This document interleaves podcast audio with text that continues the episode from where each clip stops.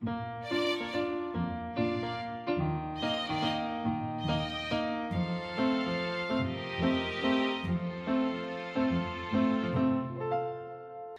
迎来到 Kathy 的小小世界，让我们用小小的时间一起听小小的故事，用小小的思考认识小小的世界。小朋友，在这个炎炎夏日，不开冷气真的受不了。但是，你知道地球上有些动物却因为我们可能失去他们的家吗？今天，快跟着金鱼点点一起保护我们的家园吧！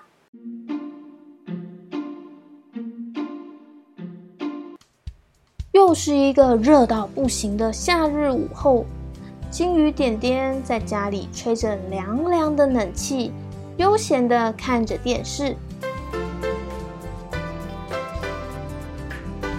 Welcome to Kathy's Animal Channel。这一次，我们的团队来到北极，探索北极野生动物的生活。我们可以看到有几只北极熊在极小的浮冰上休息，它们同时也为了下一趟长途游泳做准备。这个时候，点点问妈妈：“妈妈，北极熊会跟候鸟一样跑到很远的地方吗？”妈妈回答。不会哦，北极熊只会生活在北极圈。点点又问：“那为什么电视说他们要长途游泳？他们要去哪里呀？”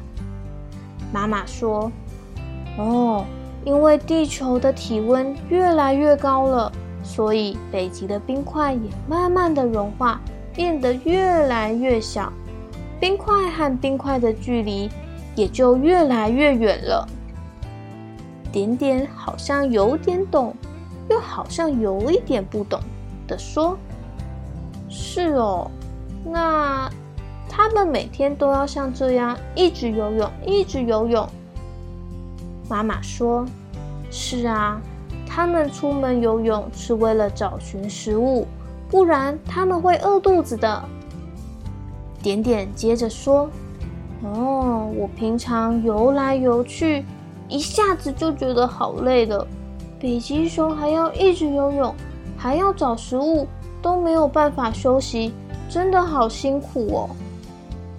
嗯，那妈妈，北极的冰块为什么会不见呢？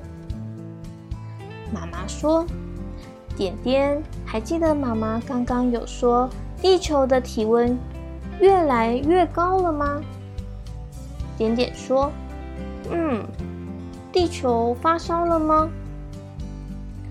妈妈接着说：“是啊，近年来因为工厂越来越多，我们越来越多的电器用品、冷气会用到电的东西，导致空气里吸收热能的气体大量增加，破坏了大自然里的平衡，不断的累积，让地球的体温上升。”这也让北极熊的家融化，冰山变得越来越小了。点点问：“那冰山不见了，会去哪里呀？”妈妈说：“冰雪融化之后会流进大海里，海平面慢慢的增加了，海水越来越多，越淹越高。”妈妈还没说完，点点就说。那，那我们住的小岛会不会被淹没啊？金鱼点点边说边哭了起来。妈妈赶紧安慰点点：“不哭不哭，只要我们一起努力，就能保护北极熊和我们的家。”金鱼点点啜泣的说：“这是真的吗？这样我们的家就不会不见了吗？”妈妈说：“是啊，只要多一个人参加，就可以保护我们的家园喽。”点点开心的举起手说：“那我要，那我要，我要参加，我要保护我和北极熊的家。”妈妈说：“点点好棒啊，那我们就从日常生活做起。首先，冷气呢？妈妈什么都还没说，点点就苦着脸说：“啊，要把冷气关掉哦，这样很热哎。”妈妈说：“还是可以开冷气，但是呢，我们要将冷气设定在二十六到二十八度，这样就能减少能源的消耗。或者，我们可以搭配电风扇。”让冷空气能够循环。还有啊，我们可以检查一下冷气有没有环保节能标章。点点抬头看了看冷气的温度显示器，说：“我们设定在二十六度，没问题。”可是节能标章是什么啊？妈妈接着说：“点点，你看冷气上面是不是有两个贴纸？”一个是绿色的环保标章，另一个是蓝色的节能标章。这表示我们的冷气是比较省电的哦。点点笑着说：“好，我知道了。那我要去检查其他的冷气，看看是不是都有这些贴纸。”妈妈接着说：“哎哎哎，点点，等一下哦。你现在要离开客厅的话。”应该要做什么事呢？点点开心的回答：“我当然知道啊，要把电视关掉，还要随手关灯。”妈妈说：“答对了，但是你是不是还忘了冷气呀？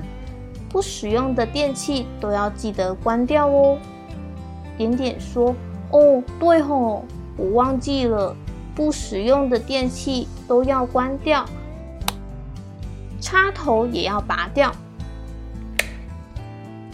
妈妈称赞点点说：“点点真的很棒哦，你是环保小尖兵，要继续维持好习惯。”点点笑得好开心的说：“我是环保小尖兵，我要保护北极熊的家。”